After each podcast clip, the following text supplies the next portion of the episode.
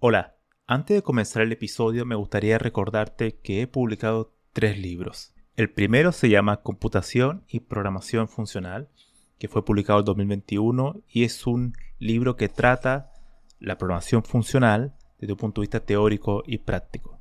El segundo se llama Mentes Geniales, la vida y obra de 12 grandes informáticos. Esta es una obra que repasa la historia de hombres y mujeres que fueron relevantes en la historia de la computación. Y el último, el más reciente, se llama Principios de Programación, donde explico una nueva forma de entender la programación a través de ocho conceptos. Todos estos libros se pueden encontrar en librerías en España o en Amazon y también en Latinoamérica se puede encontrar a través de Mercado Libre y Busca Libre. Para más detalles pueden visitar mi sitio web camilochacón.com. La conversación de hoy es con Oscar Fernández Sierra, un informático, pero es mucho más que eso, es también un gran humanista. Y hoy conversamos sobre muchas cosas, sobre el valor de ayudar, sobre el valor de las relaciones humanas, sobre la importancia de aprender, y sobre también el significado de la vida, si es que lo tiene. Sin más que añadir, acompáñenme a este episodio que es probablemente uno de los más humanos que he realizado y estoy seguro que ustedes también van a poder sentir la gratitud de escuchar a personas como Oscar. Compartan este episodio y no se olviden de suscribirse a este podcast. Hola Oscar, un gusto tenerte por acá. Mm, bueno, igualmente Camilo. Bueno, decir a nuestro, sí, antes de, darte el pase, me gustaría dar como, abrir paréntesis para que nuestros oyentes supieran que, bueno, y también aprovecharte de darte las, de darte las gracias porque Oscar ha sido una persona realmente eh, brillante para mí en el sentido que me ha dado sugerencias valiosas en mis libros, en algún momento me envió un email con eh, sugerencias que indudablemente han sido maravillosas y además que me ha compartido mucho material de distintas cosas que él va aprendiendo. Así que primero que nada quería darte esas gracias públicamente. Así que Oscar, un gusto, realmente un gusto para mí tenerte por aquí. Bueno, pues para mí también y, sobre todo el, yo lo que quiero es que, la gente entienda la, importancia de, que lo que sabemos tiene que llegar al, al resto de las personas y, y ser útiles, ¿no? Entonces, todo lo que aprendamos y podamos compartir y sea de utilidad para los demás es una satisfacción ya directamente para mí, independientemente de que la persona que lo reciba le, pueda ser útil o no, O sea que es un, en sentido es un placer. Totalmente. Em, bueno, como lo hago con todos mis invitados, me gustaría comenzar por el, por el principio, ¿no? En el sentido de cómo ¿Cómo surge, eh, cómo surgió tu, vida, por así decirlo, eh, asociada a la informática? ¿Cuál fue el momento que, que tuviste que este, este mundo de la tecnología eh, o la programación iba a ser algo que iba a ser parte de tu vida? Hombre, de, esas cosas yo creo que, que cuando lo vemos, por lo menos en mi caso, no fue una cosa que digamos que te dé cuenta de que te vais a dar cuenta qué importancia va a tener luego en, mi vida, ¿no? aunque, bueno, en principio, haciendo así un poco memoria, pues podía pensar, digo, no, pues mira, cuando en el colegio de, mis primos organizaron una conferencia, digamos, para que gente así relativamente joven, pues tuviera contacto con los ordenadores de la época del, del Spectrum o del ZX81, pues ahí sí lo vi, o luego un poco el uso de las calculadoras programables de, de Casio, pero realmente, digamos, cuando empecé a, a tener más contacto y, vi que me gustaba, eh, fue en, en, en la carrera. Yo hice ingeniería industrial y en tercero de carrera fue cuando hubo la primera asignatura de, informática que nos enseñaron Pascal. Y a partir de ahí ya pues me, me picó el gusanillo. Y todo lo demás, pues bueno, pues eh, luego en, las asignaturas de la carrera, yo hice la rama de automática y electrónica, pues había cosas de microprocesadores, del Z, del bueno, ZX80, el 68000, y asignaturas relacionadas con métodos matemáticos, métodos numéricos. Y en esas, digamos, fue un poco el origen, ¿no? ¿Estaba hablando en, qué año fue eso, más o menos? El, empecé en el año, eh, o sea, pues cuando llegué a la parte de informática podría ser a lo mejor en el 86 o algo así, 85, 86, algo así.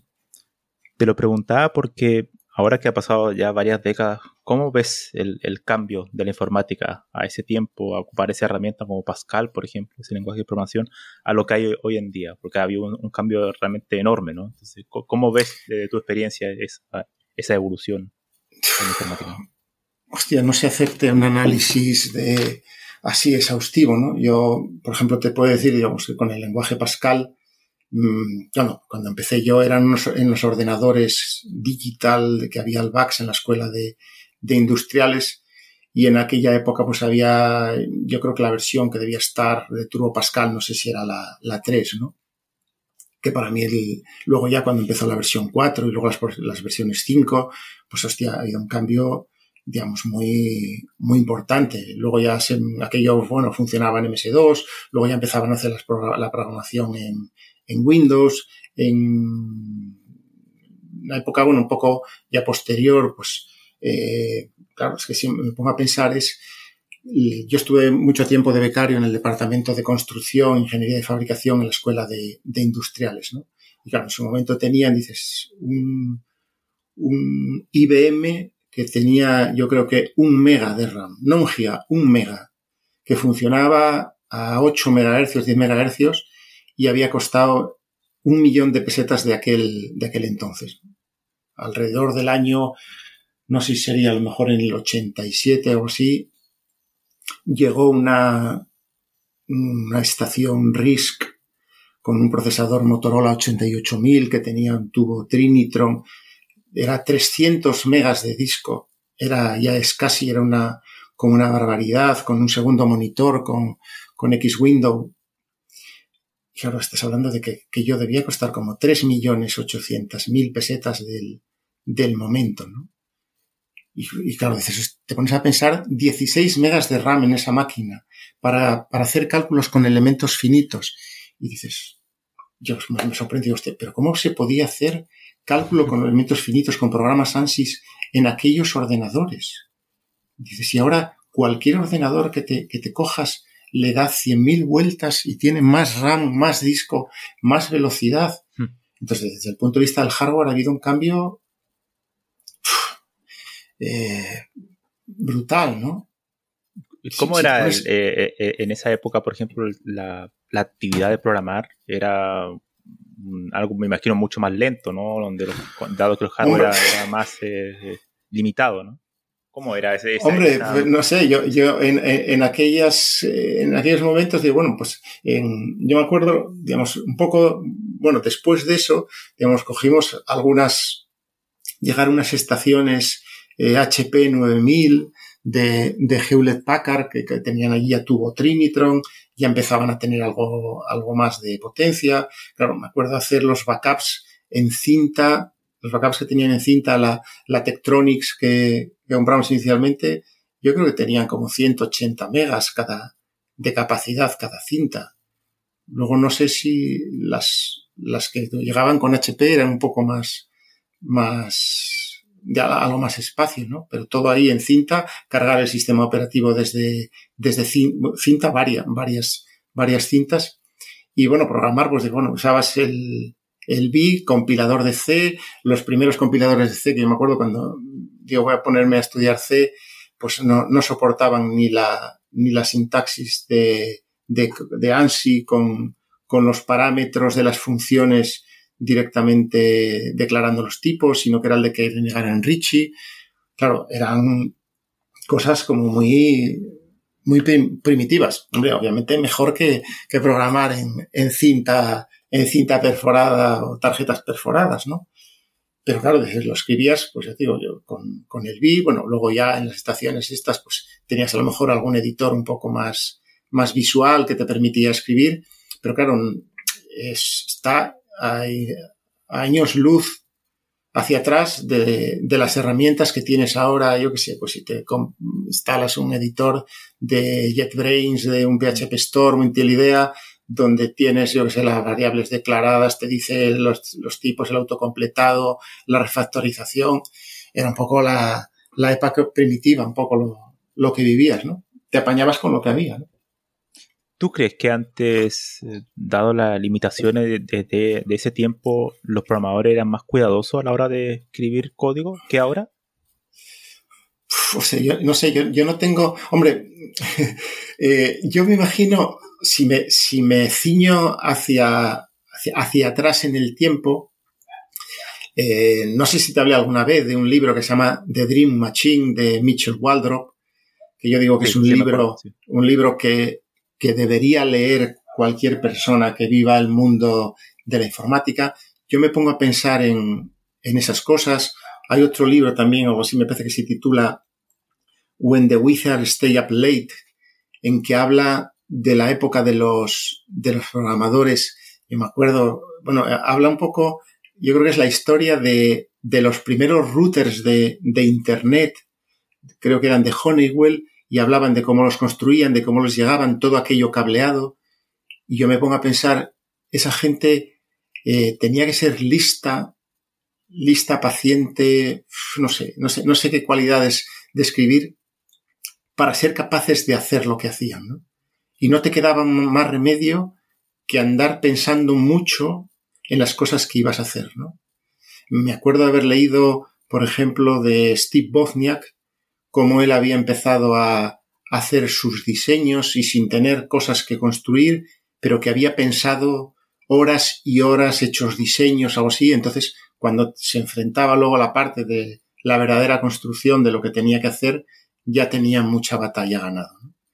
Entonces, yo ahora, por ejemplo, lo pienso de mí, ¿eh? Es cuando te pones, te pones a escribir y dices, coge, das, le das al botón ¿Por qué? Porque ahora te pones a dar, le das al botón de compilar o de comprobar la sintaxis y, te, te, tarda poco en encontrar los errores. Y es más práctico, entre comillas, pierdes menos tiempo eh, en darle, me compila, antes, mira, pues entonces ya me ha encontrado este, estos errores, ¿no? Yo creo que antes la gente, claro, yo me pongo a pensar, digo, en, las ventajas que he tenido por la época en la que he vivido todo lo que hay, el desarrollo, los ordenadores con pantallas, con teclados, con analizadores, eh, léxicos en los compiladores. tú ponte a pensar en los años 50, eh, eh, la gente que tenía que programar, y, dices ahora que utilizamos lenguajes de alto nivel, y dices, bueno, pues cambias el código y ya está. Pero tú ponte a pensar a la, gente antes, en, los albores, cuando tenía que andar programando en, binario. Dices, tengo que hacer un salto, tengo que hacer un salto hacia atrás y porque he metido no sé cuántas instrucciones y volviendo a calcular los desplazamientos en, el código. Esa gente, no sé, tenía una paciencia, una capacidad que a mí me, resulta admirable. Ahora somos unos flojos en comparación con, con aquella gente que eran, en realidad eran muchos mezcla de, de ingenieros con informáticos, no sé si matemáticos. No sé, yo creo que aquella gente tenía que pensar bastante más las, cosas que había que hacer. Nosotros ahora, gracias un poco a, lo que diría JCR League Leader en The Dream Machine, con la visión, la visión que tuvo acerca de lo que, de lo que él pensaba que podría ser la, informática y la interacción hombre-máquina, ahora somos unos privilegiados a la hora de decir, yo doy, escribo en teclado mm, y me saltan los errores con muchas ayudas. Obviamente ha tenido que haber una evolución y todas esas cosas que han ido mejorando no, nos ayudan a simplificar la, lo que es la programación y a que mucha más gente tenga acceso. Yo pienso, digo yo, en, aquella época no podría haber sido programador porque no soy lo suficientemente listo para ello. Hoy en día, eh, claro, como bien tú dices, hay tantas posibilidades que se traducen en mayor cantidad de herramientas, no solo de herramientas, sino que también de un ecosistema mucho más rico. Hay tutoriales, libros, por mayor. Hmm. ¿Cuál crees tú que es eh, una estrategia que, se puede usar para filtrar la información? Porque parece ahora que ya no es que falta información, que ese sea el problema, sino que el problema es elegir cuál es la información, la herramienta que sea realmente útil.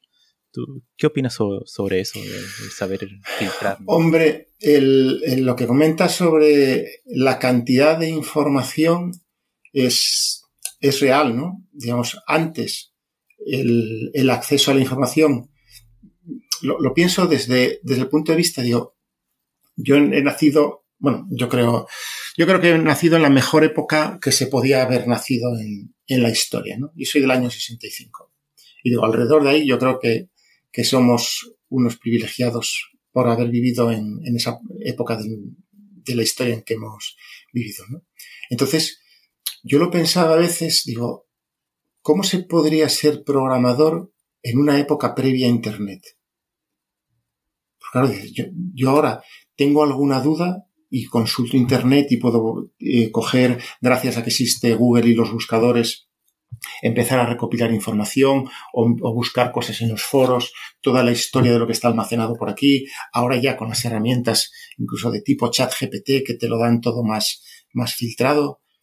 Pues claro, dices, hay tanto que dices, hay, hay para aburrir y, el tiempo es, es limitado, ¿no? Al final, mm, no, sé, no sé cómo surge esa, esa capacidad de, la humanidad de andar filtrado, ¿no? Al final, yo creo que muchas de las cosas, y es un poco eh, la labor que yo intento hacer, ¿no? Yo digo, mira, yo quiero cambiar el mundo y sé que no lo puedo cambiar el mundo a nivel global, pero sí lo puedo cambiar a nivel, a nivel local, ¿no? Y entonces yo lo que intento es lo mismo que te mando a ti, Camilo, mira, yo, yo pienso, cada cosa que descubro, yo la, la distribuyo. Digo, lo distribuyo selectivamente, ¿no?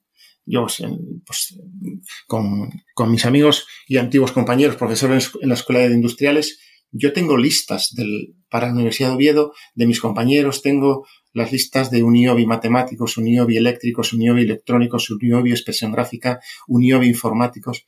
Y entonces cuando encuentro algo, se lo mando. A ti te lo mando por WhatsApp o te lo mando por, por Telegram. Y, y lo que quiero es crear una especie de modelo de ejemplo de comunidad donde todos estemos dispuestos a compartir las cosas que descubrimos. Porque, porque de esta forma puedes descubrir verdaderos tesoros. Yo lo intento así y lo que me gustaría es que esa gente aprendiera y, a su vez, no solo por mí, sino que lo siga distribuyendo. ¿no? Yo lo que espero cuando mando algo que me parece útil o que puede ser útil a un determinado amigo, compañero, profesor, alumno, que él aprenda ese modelo y siga la cadena. Necesitamos que la información fluya y, y que llegue a todas, a todas las, las personas a las que les puede ser útil. Por ejemplo, yo voy a la escuela de ingenieros y me encuentro un profesor Viti, Oscar, ven para acá, que te voy a dar un beso en el culo. Digo, porque estoy buscando, llevo yo un tiempo buscando un libro de Bluetooth de baja potencia y no te lo pido y vas tú y me lo mandas. Yo eso es lo que quiero. Lo que, como te decía antes, digo, lo que yo sé, si no lo comparto, es una mierda. Todavía pensaba, alguna vez digo, con el, o sea, eh, como, como, seres humanos pienso en alguien con quien, a quien no conozco en persona, pero al que admiro, uno de los mayores investigadores en, en España, con categoría mundial de investigación del cáncer y, del envejecimiento, que es eh, Carlos López Otín, ¿no? Yo tengo un grupo con unos amigos, cada vez descubro algo de Carlos Otín, una entrevista con, con con Julia Otero, con que sea, lo comparto con los amigos porque lo disfrutamos. Y, a mí, Carlos López Zotín es una persona que admiro y que podría estar horas escuchando eh, hablar. Para mí es un humanista, le digo, Carlos, eres un humanista disfrazado de científico, ¿no? Y, me, puedo quedar bobo, abobado escuchando sus entrevistas con Julia Otero, con Iñaki Gabilondo. Necesitamos que lo que sabemos se comparta. Entonces, te llegan referencias por Google, descubres, tienes que hacer una labor de investigación de ver si eso realmente ves que encaja o puede servir, o es una moda, o es algo que realmente puede tener utilidad. Y para mí es una, una red, ¿no? Es decir, es mi red, digo, yo tengo grupos, pues bueno, te lo mando a ti, te lo mando, y tengo grupos con otros amigos que, que cuando descubrimos algo que nos interesa, pues lo, comentamos. Luego otras veces te llegan porque ves una noticia por internet, porque estás apuntado a un, canal, y, y, sobre eso tienes que decidir qué es lo que te, lo te sirve, o en mi caso, qué le puede servir también a los demás. ¿no? Hay mucha información y en ese caso yo creo que es una ventaja frente a no tenerlo. Es preferible que haya mucho y haya cosas que te puedas perder y que tengas que hacer esa, esa labor de, de, limpieza, de búsqueda, pero bueno, forma parte un poco del, del aprendizaje. ¿no? Eso, esa es una de las cosas que me da curiosidad, en el sentido de que tú si me compartes muchas cosas y todas las cosas que me compartes son de eh, buena, buena calidad. Entonces esa es mi siguiente pregunta, en el sentido de eh, ¿Cuáles son los patrones que tú ves más o menos? Porque yo creo que ya cuando has leído mucho, muchas cosas durante los años, hay cosas que ves en un libro que dicen, mm, aquí realmente esto se ve interesante y esto no. ¿Cuáles son esas especies de, de, variables que tú, que tú vas revisando en un, en un documento o un recurso cualquiera? No sé, yo, yo en estas cosas, mmm, o sea, no, no, no, tengo unas reglas que, que son, eh, mira, estas son mis reglas y te las puedo explicar. Eh, a mí las cosas que digo, mm, las cosas que me interesan eh, son las cosas que cambian mi vida. O sea, mi vida sin mis libros, la historia sin mis libros, yo no sería ni de lejos la persona que soy. O sea, las cosas que yo, que yo he aprendido, eh, lo que me ha impactado en la vida, lo que, lo, que hace, lo que me hace darme cuenta de lo ignorante que soy, como yo, por ejemplo, le digo a la gente, digo, mira, yo ya sé que soy un ni puta idea. Como diría mi amigo Chema de, de Málaga, antiguo compañero en el mundo.es, ¿no? Es una palabra que se llama ni puta idea, que es una palabra que resulta que no tenemos ni idea de, las cosas. Yo ya lo sé.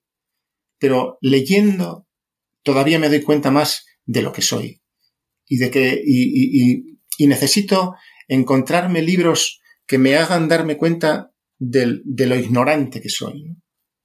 Es decir, por las cosas que, que quiero leer, las cosas que me interesan, eh, no tendría tiempo ni en siete vidas que viviera, no tendría ni tiempo a leer las cosas que, que tengo. Creo que alguna vez a ti te mandé el concepto que comenta Nassim Nicolás Taleb en el libro El Cisne Negro, cuando habla de la antibiblioteca de Humberto Eco. ¿no? Es decir, la antibiblioteca son aquellos libros que no he leído, que no, he, que no hemos podido leer todavía, que significan todo lo que ignoramos, y esas cosas son más importantes que las que hemos leído, ¿no? porque además son, son más grandes. ¿no? Las cosas que me faltan por leer y no me va a dar tiempo antes de morirme son muchas más que las que quiero, pero tengo interés en, en ello. ¿no? Entonces yo leo libros que me cambian mi vida, libros que me hacen llorar. Yo hablaba con, no sé si conoces la película eh, Invictus, que habla de la vida de, de Mandela, de Morgan Freeman y Matt Damon. ¿no?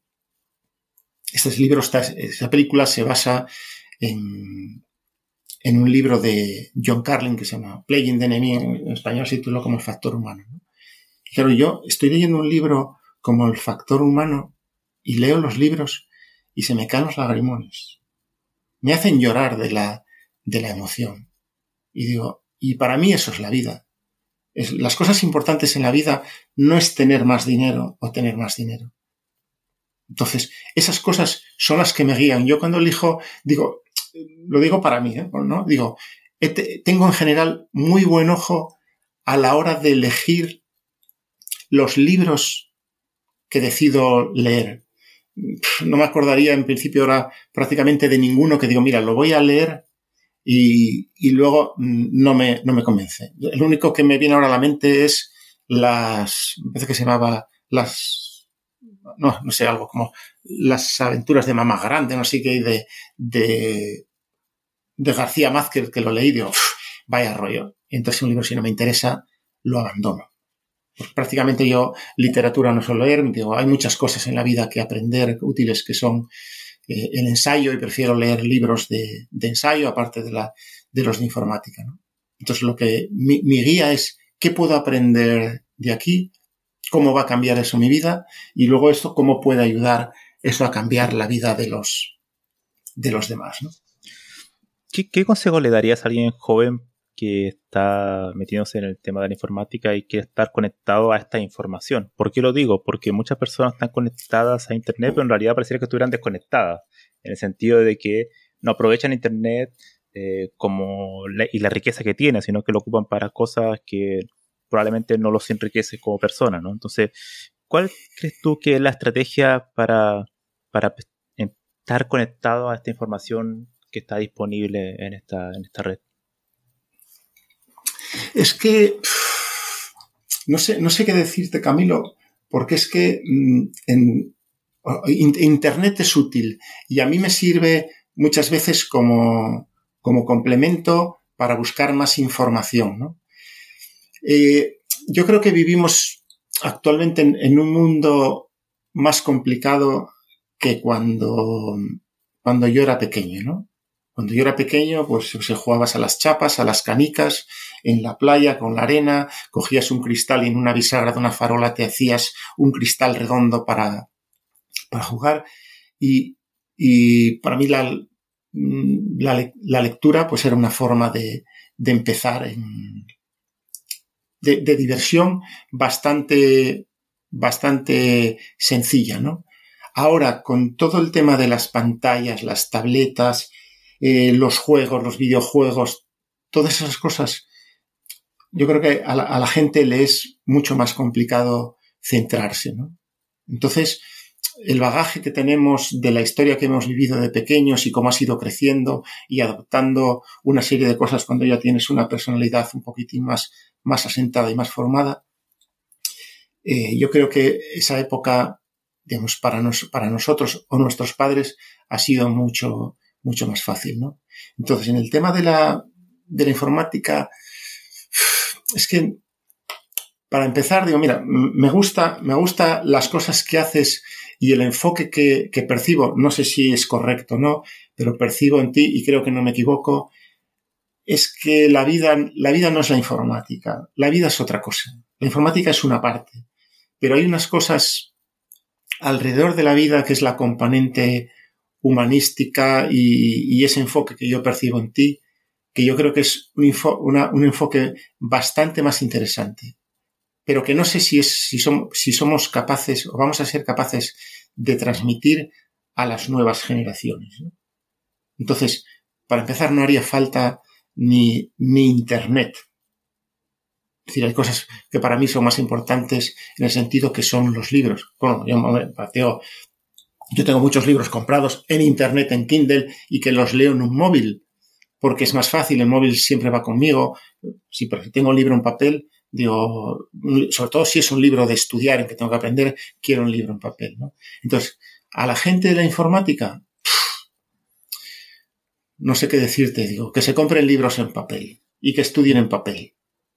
Y luego, obviamente, Internet te va a poder dar muchos recursos. Es decir, mira, si me sirve que tengo dudas, buscar en Internet, eh, preguntarle a ChatGPT.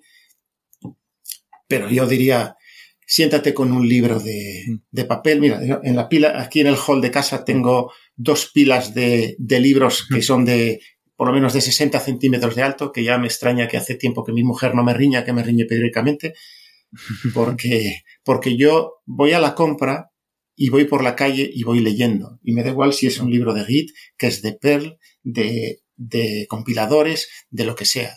Digo, yo quiero aprovechar mi tiempo. La gente le diría, aprovecha tu tiempo.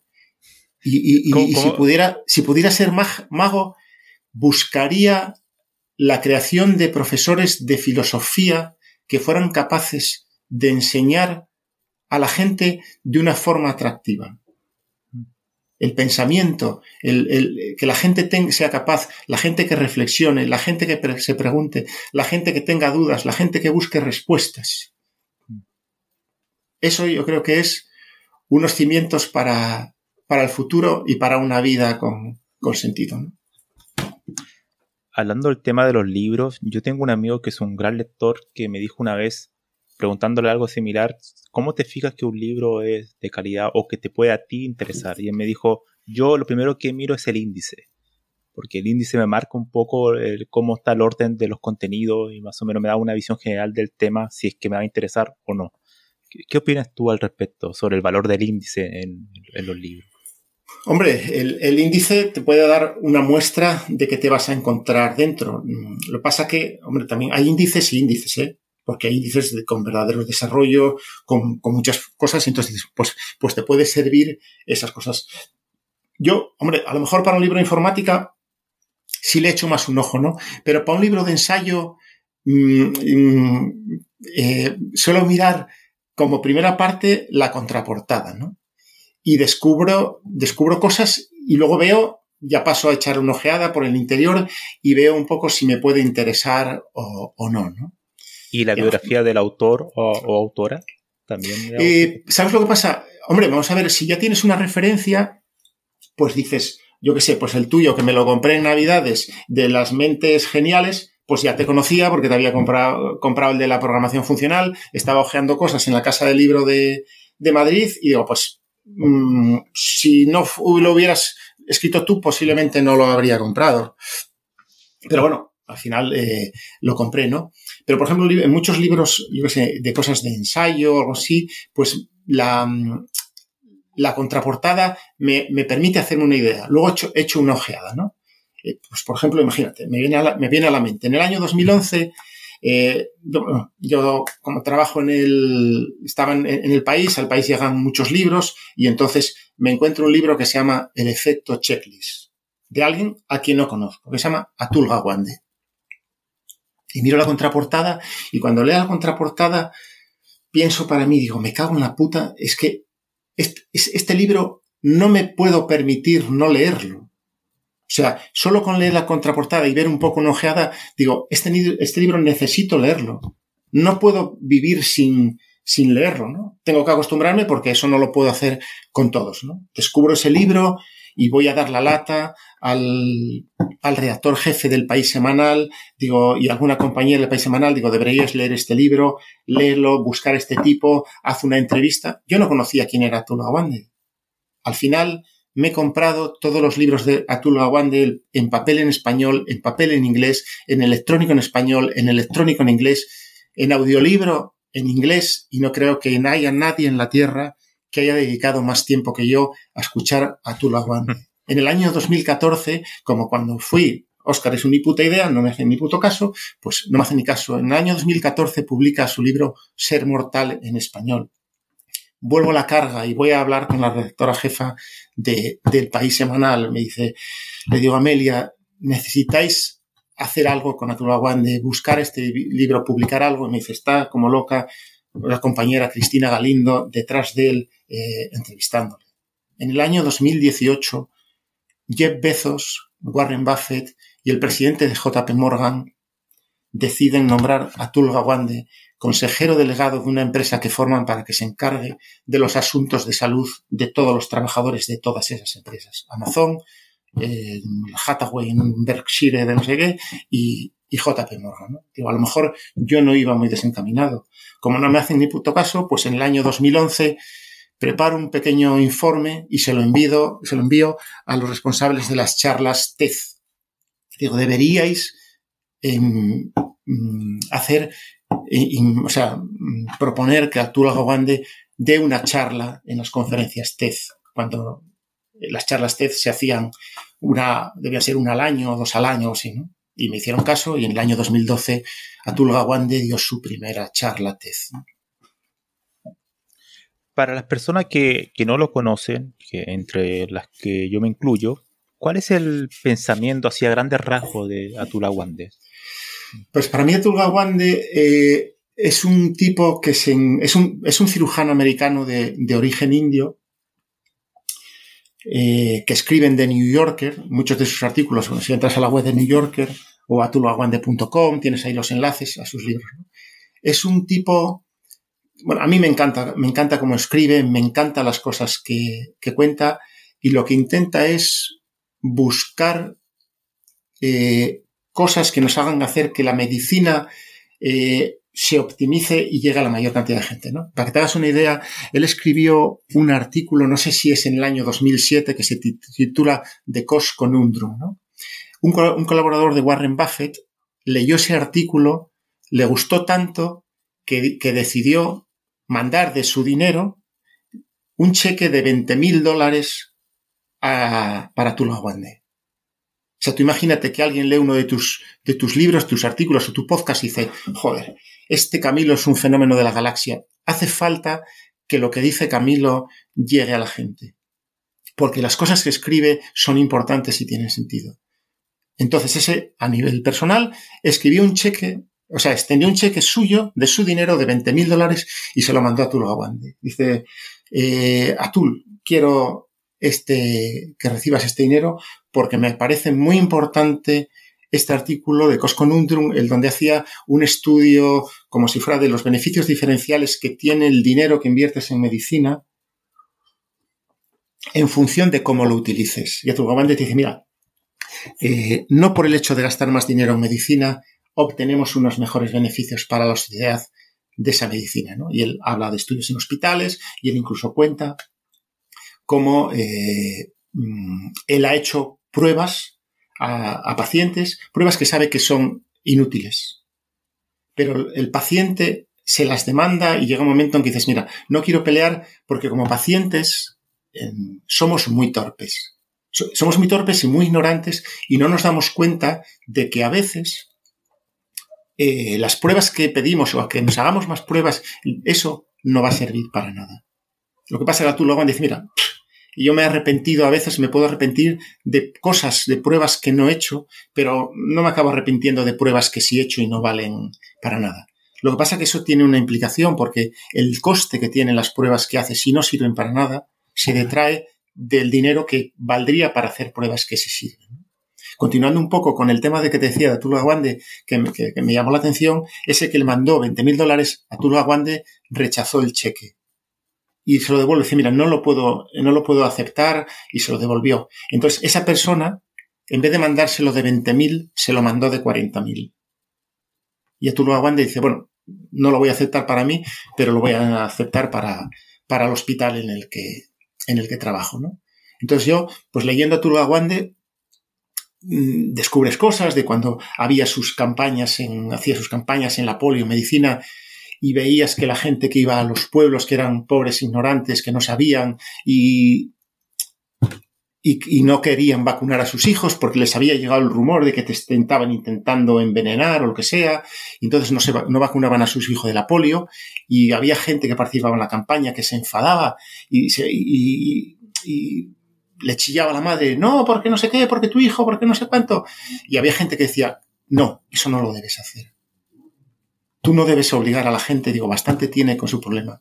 Y a lo mejor resulta que a las tres semanas te encontrabas que esa madre volvía al médico porque su hijo había cogido la polio y se iba a quedar en mal estado. Pero era preferible no enfrentarte con, con, con, la población a la que ibas a intentar ayudar si no estaban dispuestas a hacerlo, porque eso podría crear una corriente de opinión y hacer crear el rumor de que ibas a coger, intentabas envenenarles o lo que fuera.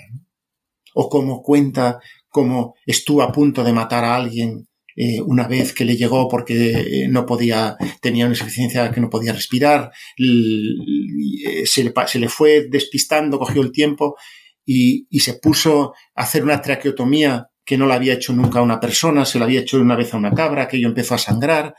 Entonces llama a los, a los, a los más experimentados que él y alguien consigue meter un intuidor pediátrico y salvarle la vida sin, evitar que se muera sin que sin que le queden secuelas, ¿no? Y entonces ahí acabas de descubrir que es, yo descubro que es imposible que cada uno de nosotros recibamos la mejor atención médica que sería posible porque la medicina la ejercen la gente que está aprendiendo no sé, yo con, con Aguande digo, o, descubres como la, medicina, los médicos hay veces que, que, se les va la pinza y, con, y cometen malas, malas prácticas. Mm. Eh, no sé, yo eh, aprendo a disfrutar con las cosas que me, que me emocionan y que yo digo que me, que me cambian la vida. Me cambian la vida porque me hacen darme cuenta de que cosas que no sabía o que creía de una forma en realidad no son como yo pensaba. Y eso es muy importante, yo creo. aprender a disfrutar de descubrir lo ignorantes que somos mm, con, esa, con esas ganas de seguir aprendiendo cada día. Eh, la siguiente pregunta es bastante, bueno, puede ser bastante profunda, filosófica, me gustaría hacértela. Y es, eh, para ti, ¿la, eh, ¿la, vida tiene algún, algún significado? No sé, sobre estas cosas lees y hay gente que te dice, mm, no, la vida no tiene ningún sentido en, en sí mismo. Pero dentro de esas cosas es el sentido es la propia vida, vivir la propia vida, lo, lo que nos ha tocado vivir. Eh, yo, yo, creo que puedes decir, ah, mira, como la vida no tiene sentido en sí mismo, no importa nada de lo que hacemos. ¿no? Yo eso no lo creo. Eh, yo no creo en Dios, pero sí, sí quiero creer en, en el hombre, cada vez me cuesta más, pero pero estoy empeñado en que lo, que tenemos que hacer, mira, una, una, de las personas, como lo mismo que, que, contigo, digo, pues mira, de cada libro que leo, pues acabo recopilando las erratas y acabo escribiendo los autores a, o las editoriales lo que sea, pues una de las cosas que hice con, con alguno, entré en contacto con un abuelete que tiene ahora 92 años en Barcelona que se llama Ramón Vallés, es catedrático de mérito de psicología de la Universidad Autónoma de Barcelona y, y, con, y con él, pues te mando este artículo. ah, mira, te voy a mandar mi artículo de, de, sobre cuidados paliativos, no sé qué, y empezamos a tener conversaciones sobre, sobre literatura, sobre, sobre, la, sobre la muerte. ¿no? Ya no me acuerdo ni qué, ni qué, ni qué me preguntaste, Camilo. sobre, el sentido de, de, de la vida. Ah, pues mira, hay una charla en Aprendemos Juntos de Ramón Vallés, la, que, en la que menciona es eh, una frase de otro filósofo que, que, alguna vez, digamos, tengo algún libro comprado, todavía no me ha dado tiempo a leerlo, pero vi algún vídeo pequeño que es de Bertrand Russell, ¿no?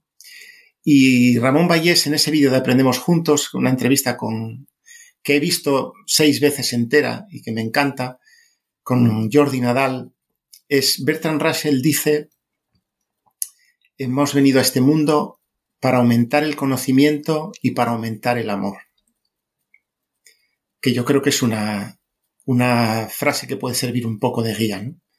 Es decir, todas las cosas que, que aprendemos tenemos que transmitirlas con amor a, al resto de, de la gente. ¿no?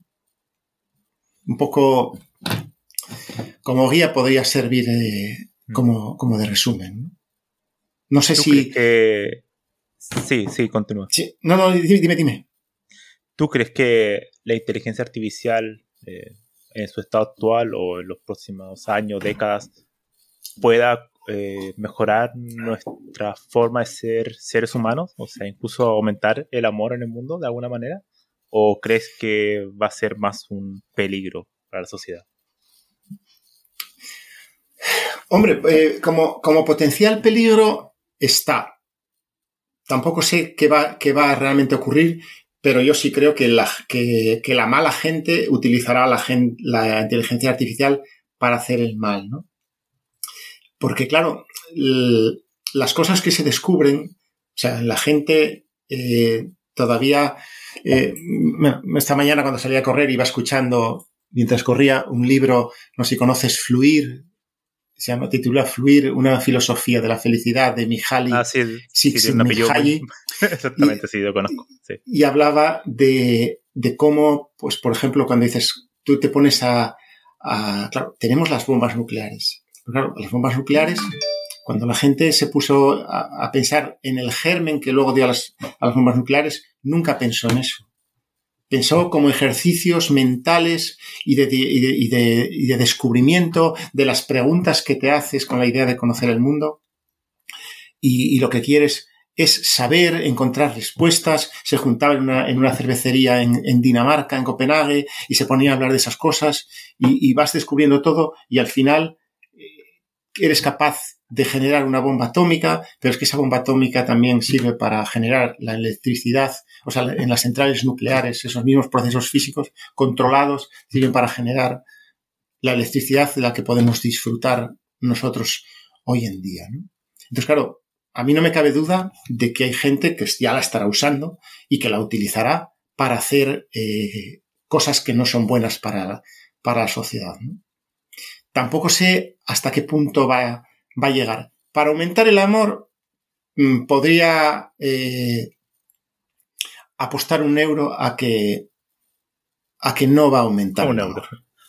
No, ¿sabes lo que pasa? Hay, una frase que, que, no sé quién dice, mira, no apuestes por FIA que es más barato. Bueno, podría apostar 5 y 10, ¿no? Eh, y seguramente no, no me equivoco. La inteligencia artificial no creo que vaya a aumentar el amor. Mira, me viene a la mente de Ramón Vallés, uno de los libros que creo que fue en Aprender a investigar, Aprender a cuidar, una frase, porque para mí el amor ocurre entre las personas. esa conexión entre personas es una de las cosas que, que más felicidad yo creo que, que nos puede dar en, en la vida. En, en, ese, pasaje y, que es una de las cosas que, que yo creo que muchos médicos no, no, no conocen, no sé ni siquiera si lo van a ser capaces de aprender, es la componente humana de la medicina. Y, en ese libro Ramón Vallés cuenta una anécdota que yo la leía y se me caían las lágrimas, ¿no? Dice, una paciente está en un hospital, una señora, ¿no? Y cuando viene el médico, esa paciente le dice al médico, la señora de la limpieza es muy rara. Y el médico le dice, pero ¿qué pasa? No que sé, le, le, hace algo, le molesta, tal. Dice, no, no, viene aquí y no limpia. Dice, eh, viene aquí, se pone al lado de la cama y me coge la mano. Dice, la quiero tanto. Yo escuchando eso se me caían las lágrimas.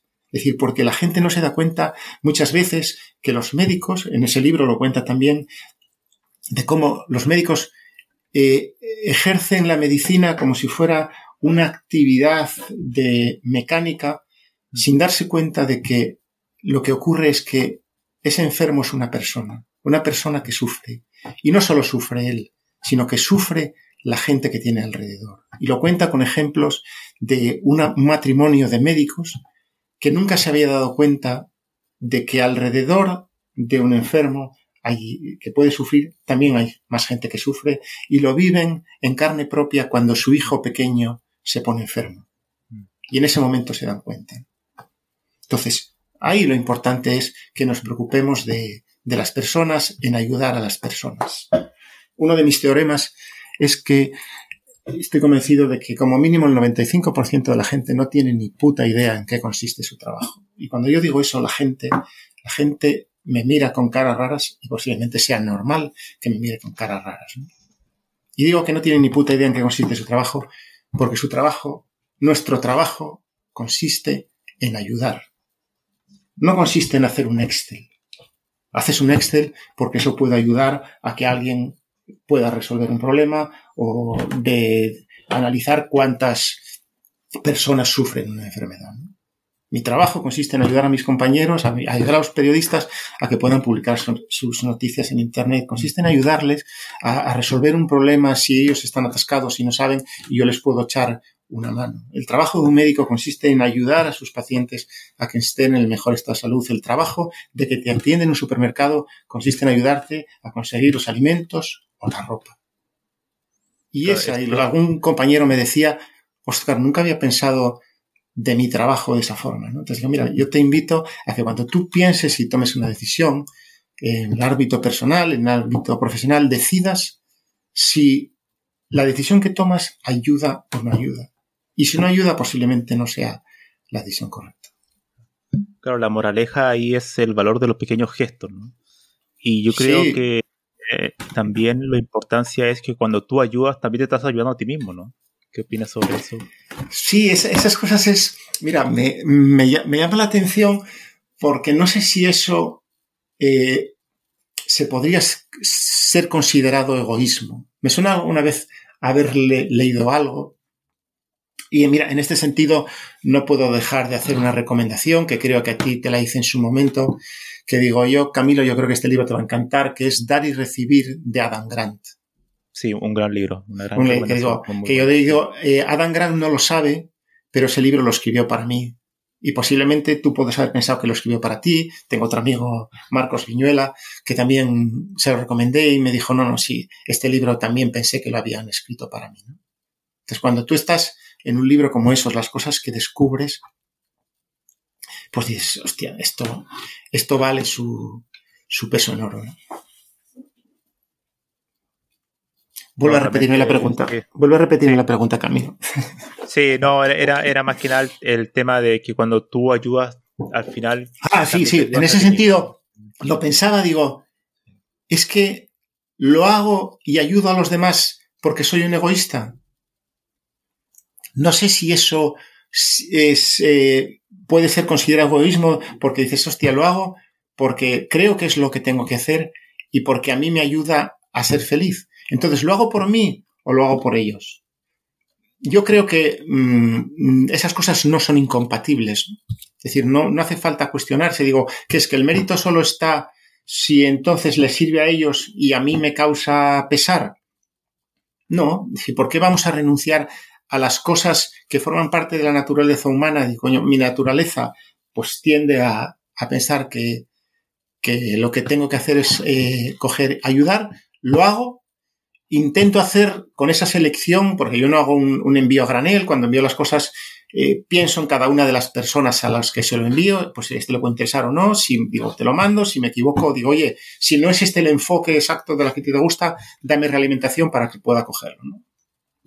Entonces yo, por ejemplo, imagínate, en el, periódico, digo, la gente de seguridad, yo sé que a José Luis García, a José Luis eh, Prieto le gustan los libros de economía, que a César le gustan los de religión, que, a otro le gustan los de Neil Gaiman. Y cuando los encuentro, voy y se los llevo.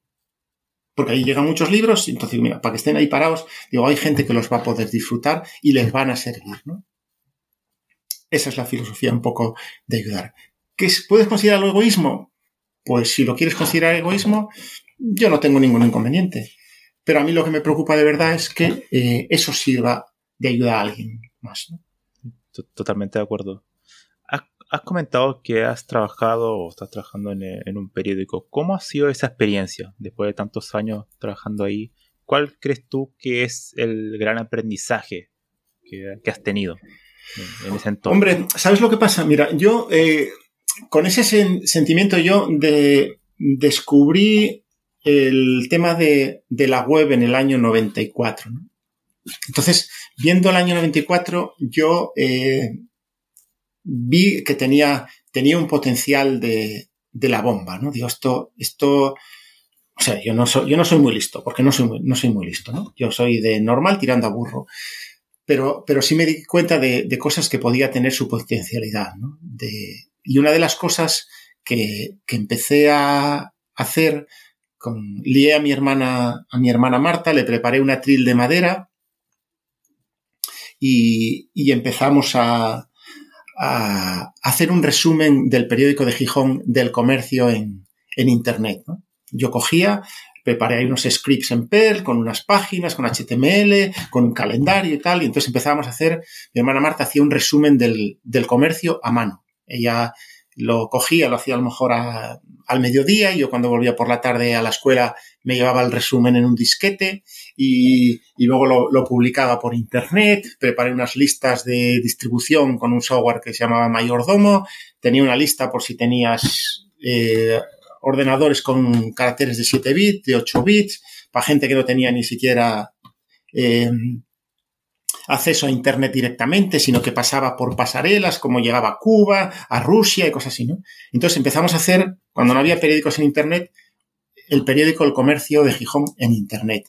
Luego ya intenté hacer alguna cosa más ambiciosa, me puse en contacto con, con los técnicos del periódico Pepín y Ezequiel, y yo pasaba por ahí por el periódico, podía a lo mejor ir un sábado que venía de, salía por ahí con los amigos y tal, y volvía al periódico, me pasaba por el periódico El Comercio a las 2, a las 3 de la mañana, estábamos por ahí, y, luego empezaron a mandarme noticias de, de agencia. Entonces, para mí ha sido una sorpresa. Yo nunca pensé que fuera a trabajar en un periódico, ni fue mi, intención.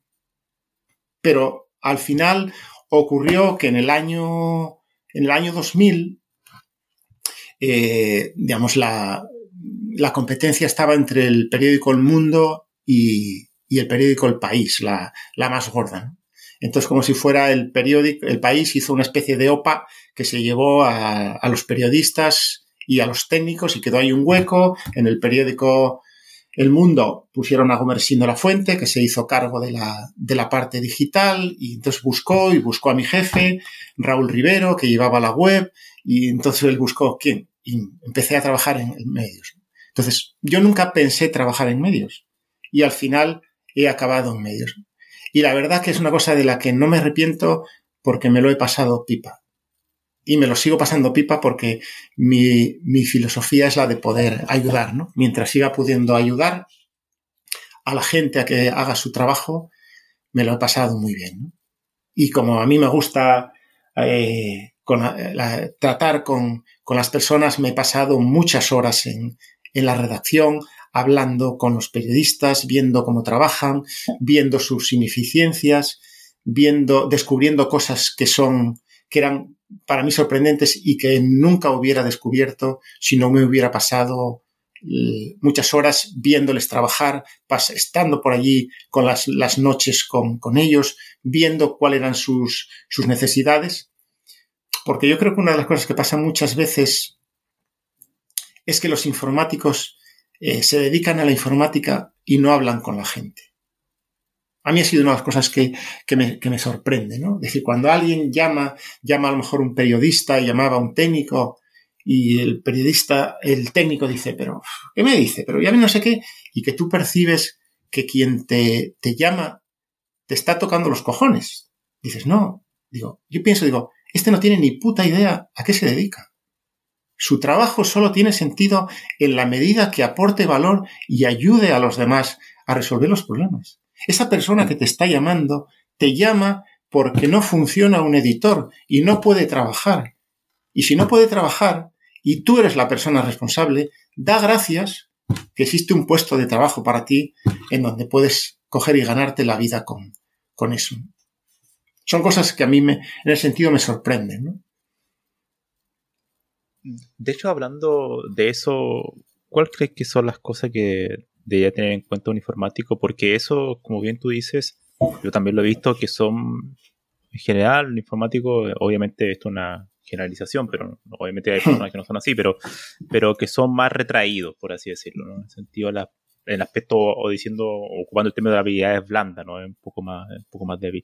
¿Cómo crees tú que un informático tiene que desarrollar eso, ese, mejorar ese aspecto de su, de su eh, profesión? Entonces, Hombre, yo creo que las habilidades comunicativas, son una parte importante para, para, para el trabajo, ¿no? Tú tienes que entender lo que te cuentan y tú tienes que ser capaz de, de explicarle a la gente con la que, con la que trabajas eh, qué hay, qué no hay, cómo funciona, cómo no funciona, qué es posible, qué no es posible, ¿no? Claro, en ese sentido, cada persona es un mundo y cada uno decide, puede decidir lo que es importante para él. Yo no voy a decir a la gente, no, mira, habla con la gente, no sé, porque, digamos, no estoy, o sea, tampoco creo que yo tenga que andar diciéndole a la gente habla o no habla, ¿no? Yo te puedo decir, mar, marcar unas, unas reglas que es decir, ah, mira, pues si tú tienes habilidades comunicativas, pues en general creo que la vida te va, te va a ir mejor, ¿no?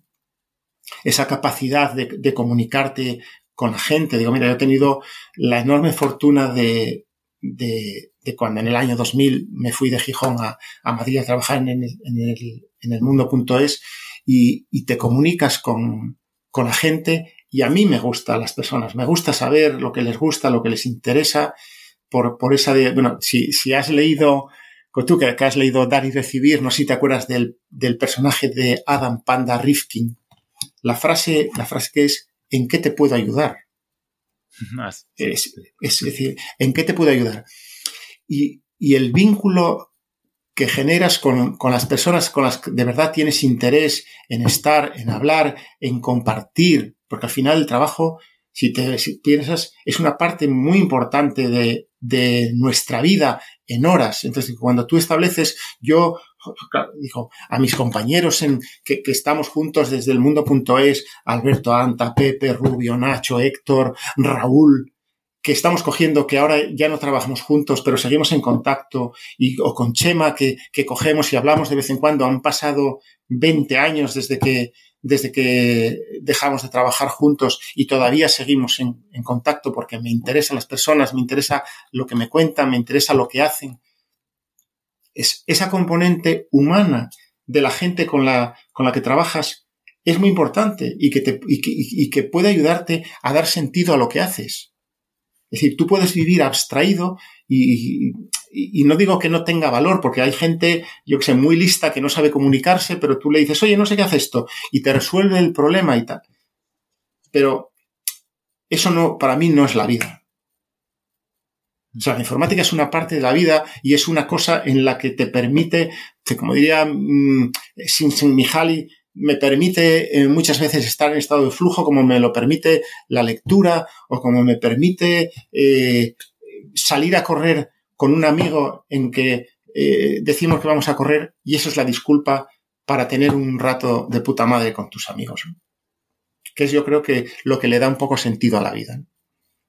Entonces esas capacidades de, comunicarte con, con la gente, hombre, yo creo que si eres capaz de hacerlo, te podrás tener una vida más feliz. En general, si las personas con las que eliges y tienes alrededor te permiten hacerlo, ¿no? Porque claro, dice, mira, eh, más vale solo que mal, que mal acompañado.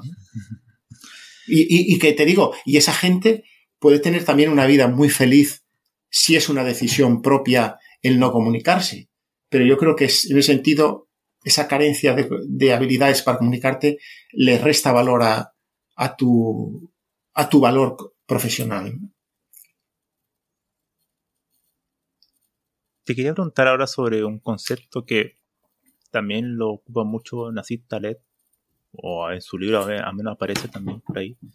El tema de la, de la suerte, ¿qué, qué, qué opinas sobre eso? sobre todo hablando del tema de ya como la vida humana. De cada persona. ¿Cuál crees que es el rol de, de la suerte en la vida?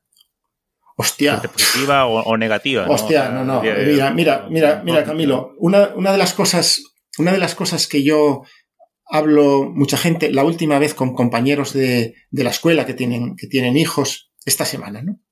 Le digo, ¿cuál es mi mérito? Mío, mi mérito para haber nacido en España. ¿Por qué no nací yo en Sudán del Sur, en un campo de refugiados donde, donde no hay nada de lo que disfrutar? Porque que viene a un pueblo y entran las guerrillas y te coges y te matan, te cortan la mano, te violan. Digo, ¿cuál es mi mérito? Entonces, una de las fuentes que yo atribuyo la, la felicidad es a la gratitud. O sea, yo, yo, yo hace, hace años le dije dos cosas a mi madre. Le dije, mira mamá, no hay nadie en este planeta más feliz que yo, y si alguien se cree que es más feliz que yo, me la pela. Y lo siguiente que le dije y mamá, yo estoy preparado para morir. Digo, no tengo ninguna ganas de morirme ahora porque tengo muchas cosas que estudiar, tengo muchos libros que leer, pero tengo eh, unos padres estupendos, tengo unos hermanos estupendos. He vivido en un país donde no he vivido guerras, donde no hay desastres naturales, donde afortunadamente no he pasado hambre, donde eh, tengo un trabajo que me encanta y me pagan por ello, donde muevo una palanca y me sale agua que pudiera, que puedo beber. Digo, mira, si me dicen, Oscar, te vas a morir dentro de tres meses, digo, me parecería indigno hasta quejarme. soy un afortunado. Y muchos de nosotros somos muy afortunados. Y no reconocerlo, yo creo que sería de imbéciles. La suerte, es decir, las cosas, esto que, bueno, que llaman serendipia y que dices que descubres de, que ocurren por chiripa. Yo estoy vivo, yo estoy vivo de milagro hace años, andando en bicicleta, pues iba por allí y, y hubo dos veces, una vez que pensé, digo, de esta no salgo y se me pasó toda mi vida a toda velocidad por la cabeza. Y otra vez iba detrás de unos amigos, me crucé, me despisté y no me partió un coche a, a la mitad. Y te estoy hablando de cuando tenía a lo mejor 20 años. Estoy vivo de milagro. Digo, eso yo, por suerte, pura suerte. Obviamente, eh, te digo, yo le digo a la gente, le digo, mira, yo, el concepto que tengo de mí mismo es de inteligencia normal tirando a burro. Y, pero hay una cosa que está, que es la capacidad de esforzarme. Y entonces me esfuerzo en, en aprender. Si tengo que dejar de dormir para leer, para las cosas que quiero aprender, lo hago. Si eso me acorta la vida, no hay ningún problema. Digo, la vida es para vivirla. Una de las frases de, que, contaba un amigo de, de, Paco de Lucía cuando murió, dice, mira, una de las frases que decía Paco de Lucía es, procura que la muerte te pille viviendo. Entonces, la suerte para mí, o conduciendo, una de las veces que venía de Galicia con los amigos, habíamos estado todos de juerga, aunque yo no había bebido, pues me quedé dormido al volante y estoy vivo de milagro. Soy un afortunado. Mi mujer dice que nací con una flor en el culo. Yo le digo que es mentira, le dije que nací sin la flor, me, me puse yo la flor en el culo para que pareciera que había nacido con ella. Dice, nunca te has preocupado de, de, buscar trabajo, mm. siempre te han llamado, nunca has pasado por esas cosas. Digo, bueno, digo, si me llaman y, y quieren que esté con ellos, será por algo, porque yo los esfuerzos no los escatimo. ¿no? Que es la capacidad que está bajo nuestro control y que yo creo que es una de las cosas que hace falta que, que enseñemos a los, a los niños. ¿no? Eh, para mí la educación es una cosa que me, me interesa, me interesa mucho y, y creo que, que, a los niños tenemos que eh, hacerles ver que cometer errores no, no es realmente un problema. Si no estás dispuesto a, asumir que vas a cometer errores, entonces nunca puedes hacer nada. Mm. Una de las cosas, no sé si lo he visto alguna vez, pero hay empresas tecnológicas que eh, hacen concursos internos mm. para darle un premio a la persona que haya cometido el error más grande del año. La gente se propone como candidatos y los compañeros votan. Y a ese, por ejemplo, que gana, pues les dan eh, 400 dólares de, de premio. ¿Te imaginas por qué? ¿Te imaginas por qué alguien está dispuesto a premiar los errores? Es como el único mecanismo para, para, seguir adelante, ¿no? Intentarlo. Ese mecanismo, te digo, eso se usa, por ejemplo, lo cuenta Tulawande, en los hospitales universitarios en Estados Unidos. Eh, celebran lo que llaman las conferencias M&M's, hacen un poco de juego con las, los caramelitos estos bañados de chocolate, de mortality and morbidity. Si no estamos dispuestos a hablar de los errores que cometemos, la gente no puede, no puede aprender de los errores que cometemos. Si, si nosotros cometemos un error y lo que intentamos es ocultarlo, la gente no puede aprender de eso. Y en medicina eso podría causar más muertes. ¿no? Y en, y, y en nuestra vida. Y yo esas cosas, por ejemplo, pues yo qué sé, si, si cojo y meto la pata, y hay cosas, yo sé que, que nadie va a saber que yo cometí el error, pero a mí no me importa. Yo mando un mensaje y lo cojo y lo explico. Digo, cogí, mira, al cortar y pegar se me cogió no sé cuánto y me ocurrió esto y esto cogió y esto me borró este fichero. Tenemos, tenemos que predicar con el ejemplo, es decir, si cometemos errores, nuestros errores que hemos cometido tienen que servir a los demás para, no, para que intentemos no cometerlos.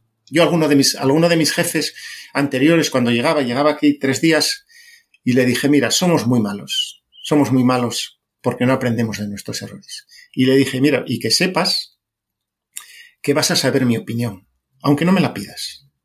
Luego tú dirás, Oscar, te la metes por el culo. Perfecto. Pero digo, mi opinión la vas a saber, ¿no? Porque es otra de las cosas que, que yo veo es eh, la gente no le gusta, no le gusta escuchar las cosas que hacemos mal. Y creo que es importante. Y, y creo que hace falta en las empresas un Pepito Grillo mmm, que esté hablando de, críticas de las cosas que hacemos mal como crítica constructiva. Hace falta disparidad de opiniones, digamos, para que haya con, con un debate confrontando ideas y que veamos las cosas que, o sea, cómo tenemos que hacer, ¿no? Mira, una de las cosas, mi antiguo jefe, Raúl Rivero, que está ahora de CIO en Acciona, es un tío el que muy listo, que yo valoro mucho y que cuando teníamos que decidir qué íbamos a hacer, hacíamos una reunión, que es una de las cosas que yo muchas veces echo de menos, eh, vamos a, a ponernos a, a, pensar, a que la gente dé, que gente dé ideas y que y que escuchemos las, las opiniones. Y luego él decía, si me convencéis, eh, yo cojo y decía, y si no, pues tendré que tomar mi, mi decisión, ¿no?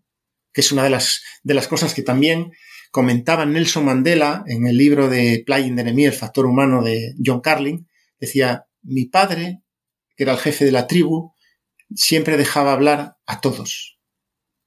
Todos hablaban antes que él, a todos les escuchaban.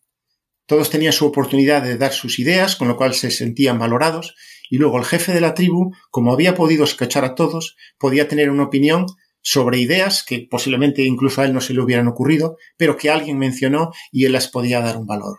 Y luego al final, una vez escuchado a todos, él tomaba esa, esa decisión si, si era él el responsable de tomarla.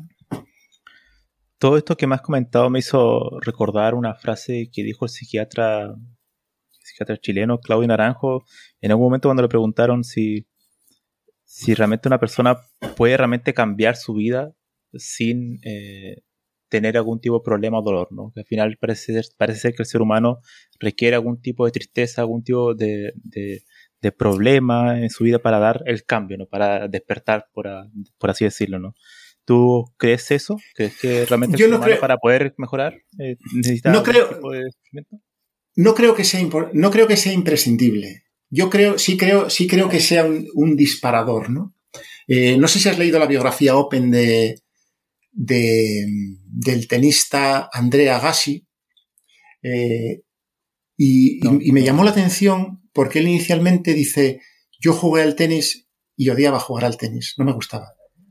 Hasta que ocurre una cosa en la vida que es la persona que era como su mano derecha, lo que ayudaba, su hija, él había caído, yo qué sé, se había dejado llevar, no sé si había metido con sus drogas, tal, nadie daba un duro por él, y a él hubo un acontecimiento en la vida que le cambió, que es cuando la, eh, no sé si era la hija, hija o hijo de, de, su, no sé, manager, mano derecha, asistente, lo que fuera, está en el hospital y no sé si se va, se va a morir.